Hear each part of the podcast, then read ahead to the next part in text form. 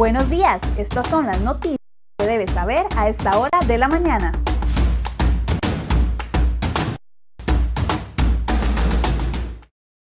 Siete con 22 minutos de la mañana. Buenos días, gracias por acompañarnos en Cere Hoy Noticias. A continuación les presentamos las informaciones más importantes que hemos preparado para ustedes el día de hoy en la portada de cerehoy.com.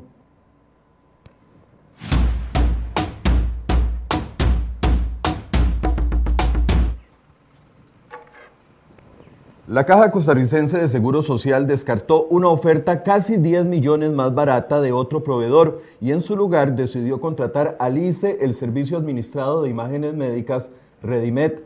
Así lo concluyó la Comisión Técnica de Tecnologías de Información de la institución en un informe de febrero del 2020. En el capítulo de hallazgos, la Comisión Técnica corroboró la existencia de un estudio de mercado para el servicio Redimet de acuerdo con el documento, la oferta del ICE tenía un costo de 28.7 millones de dólares para cuatro años y para ocho años el costo sería de 50.7 millones de dólares, mientras que la empresa Promet ofertó el mismo servicio para cuatro años en 22.2 millones de dólares, es decir, 6.5 millones de dólares más barato que el. Para ocho años la empresa pedía 40.8 millones de dólares, lo que significa 9.9 millones de dólares más barato que lo que ofrecía la empresa estatal. Al final se contrató al ICE. Las contrataciones entre la caja y el ICE han sido motivo de dudas, ya que además no se cuenta con un expediente de la contratación. Puede encontrar los detalles en nuestra portada el día de hoy.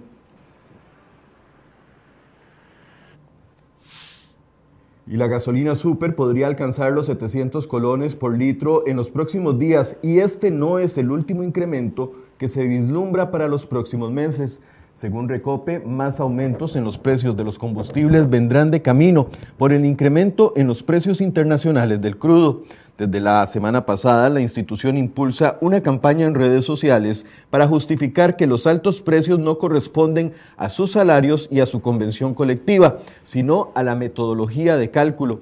El petróleo apunta a subir más a corto plazo. En abril del 2020 el precio estaba en 17.6 dólares y ahora supera los 60 dólares y la tendencia es seguir hacia arriba. La, metodología vigente aplicada por Arecep hará que los precios suban, advierte la institución. Los mensajes de Recope iniciaron el viernes 12 de marzo, día que solicitó un incremento de 57 colones en el litro de gasolina super, 55 colones más para el litro de gasolina regular y 36 en el litro de diésel. Hoy en el programa Enfoques, un exregulador del ARECEP explicará las trabas para cambiar la metodología que amenaza con golpear los bolsillos de los conductores. este nosotros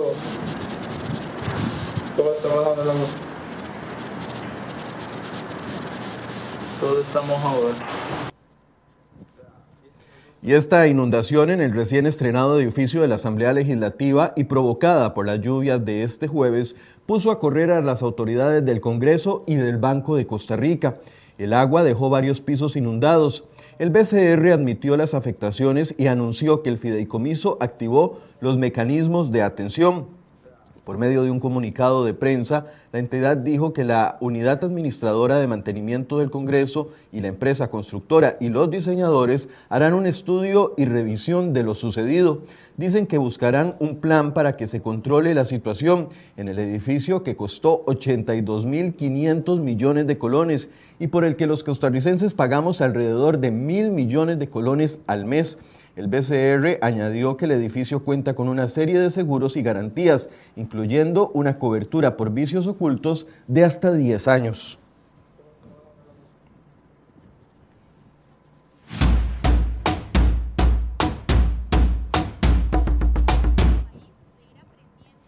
El Ministerio de Justicia reconoció ante la, Contraloría General de la República que no existe un estudio técnico que sirva para respaldar su decisión de fijar en 130 gramos el peso máximo de las tobilleras para reos que pretenden contratar. La licitación internacional se encuentra en proceso y podría favorecer a la empresa de servicios públicos de Heredia, que actualmente ofrece el servicio desde el año 2016. Aunque ante la Contraloría la ministra aceptó que no hay estudios técnicos, el pasado 25 de febrero dijo otra cosa a la prensa. Ante una consulta de este medio, aseguró que sí existía contenido especializado para justificar el peso de 130 gramos de las tobilleras a contratar, es decir, dio un dato falso. En el mismo documento, la Contraloría aceptó las objeciones presentadas por varios proveedores que aseguran que fijar en 130 gramos el peso de la tobillera excluye a más del 50% de las opciones aceptadas en el mercado.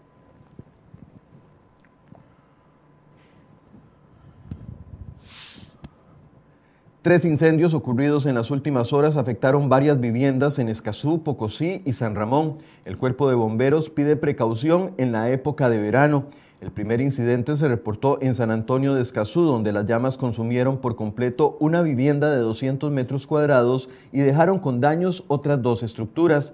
El segundo incendio ocurrió en Pocosí, donde una casa de 80 metros cuadrados se quemó por completo y esta madrugada un tercer incendio consumió una vivienda en Bajo Los Rodríguez en San Ramón. Ahí un adulto mayor resultó con serias quemaduras. Además, las autoridades confirmaron la muerte de un hombre tras recibir un balazo en la cabeza la noche de este jueves, otra vez en Punta Arenas. Al parecer, vecinos del sector escucharon un disparo, por lo que alertaron a las autoridades. Cuando los crurojistas llegaron, encontraron al hombre fallecido. La víctima es un hombre de 30 años cuya identidad no ha trascendido y el caso quedó a cargo del OIJ. Además, la caja confirmó que desde el 15 y hasta el 31 de marzo no aplicará las primeras dosis de la vacuna contra COVID-19 a mayores de 58 años. Durante este periodo solamente se aplicarán segundas dosis a los adultos mayores que ya recibieron la primera. Según la caja, si ponen primeras dosis durante estos días, la segunda dosis se mantendría o se tendría que colocar durante la Semana Santa, lo que choca con las vacaciones de este periodo.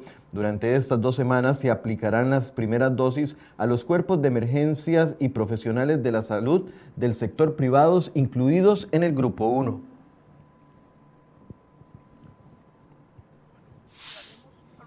El presidente de la Asamblea Legislativa, el diputado Eduardo Cruzan, emitió una resolución que redujo de 352 a 251 las mociones que se van a discutir la próxima semana sobre la ley de empleo público. De las 352 mociones presentadas originalmente, 98 tenían similitudes y fueron agrupadas y otras tres fueron rechazadas del todo. Esto reducirá el tiempo de discusión de la ley de empleo público, ya que por cada moción los diputados proponentes tienen hasta cinco minutos para hablar. La decisión causó molestia en algunos diputados que se oponen a la reforma y que intentaron retrasar el proceso. Por ejemplo, los diputados Walter Muñoz, Paola Vega del PAC, Welmer Ramos del PAC y José María Villalta del Frente Amplio expresaron su molestia. Ellos presentaron el 75% de todas las mociones rechazadas en la comisión y las volvieron a presentar para la discusión en el plenario. Los trabajadores de las municipalidades anunciaron que se manifestarán contra el proyecto de ley de empleo el próximo martes a partir de las 9 de la mañana en el centro de la capital.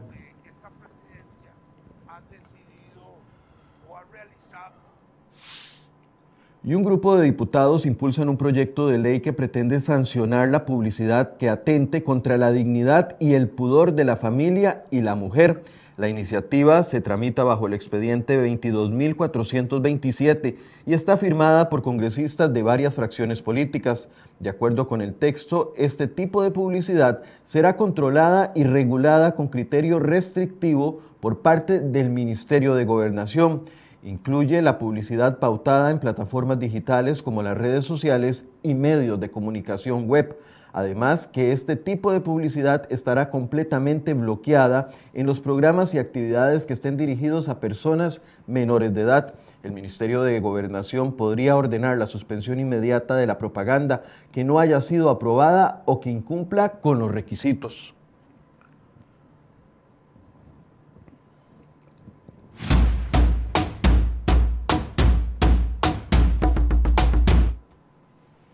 El Instituto Costarricense de Acueductos y Alcantarillados gastó 6 mil millones de colones en publicidad entre el año 2015 y el 2020. El dato lo dio a conocer este jueves Ivonne Mata Núñez, miembro de la Junta Directiva del sindicato ANEP-AIA, en una audiencia en la Comisión de Control de Ingreso y Gasto Público. Los diputados investigan el posible mal manejo de recursos públicos en esta institución. También la funcionaria reiteró que la institución presupuestó 800 millones para publicidad y propaganda para el año 2020. La sindicalista además indicó que múltiples denuncias se han presentado porque se gastaron más de 2 mil millones de colones en indemnizaciones entre este mismo periodo. También criticó la falta de responsables por la multa de 6.2 millones de dólares que tiene que pagar el AIA al perder un arbitraje internacional contra la empresa española Acciona Agua SA.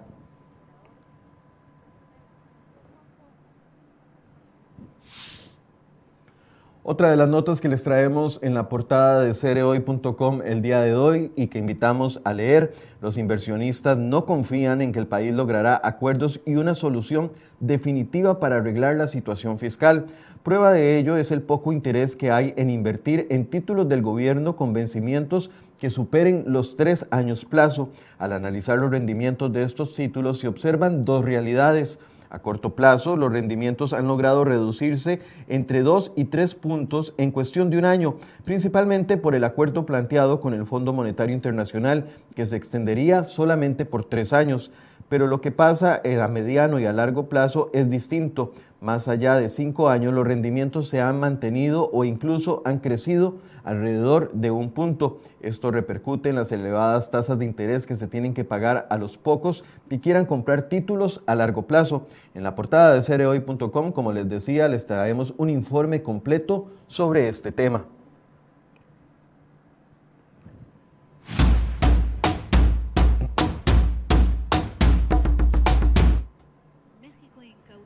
Y en México decomisó 6.000 dosis falsas de la vacuna rusa Sputnik 5 que iban con destino hacia Honduras y con posibilidad de llegar a otros países de Centroamérica. Las falsas vacunas se encontraban en un avión privado con destino a Honduras que salía desde el aeropuerto del sureño estado de Campeche.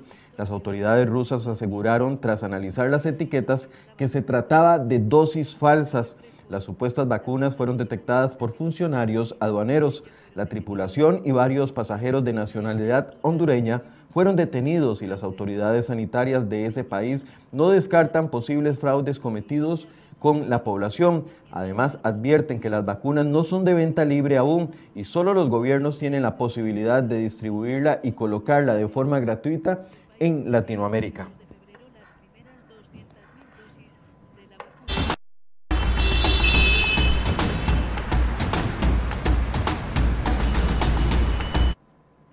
Al ser las 7.35 hacemos un breve recorrido por las condiciones del tránsito. Ahí vemos la rotonda de San Sebastián, donde hay tránsito fluido completamente. También en Cartago, en ambas vías, hacia San José y hacia Cartago, hay tránsito fluido hasta ahora. Y finalizamos en el sector de Cariari sobre la ruta 1, donde también hay tránsito fluido, buenas condiciones para este viernes.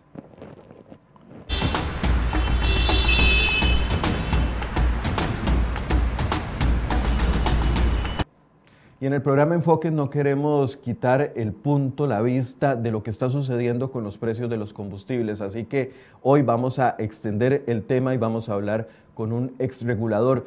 ¿De quién es culpa de que estos combustibles estén llegando a precios históricos nuevamente? ¿Hay alguna forma de modificar la fórmula que utiliza Arecep para hacer el cálculo? ¿Hay forma de reducir gastos y, que se trasladen a los conductores? Bueno, ese es el tema que vamos a darle seguimiento este viernes en Enfoques a partir de las 8 de la mañana, así que los invito a que se conecten con nosotros a partir de esa hora. Muy buenos días.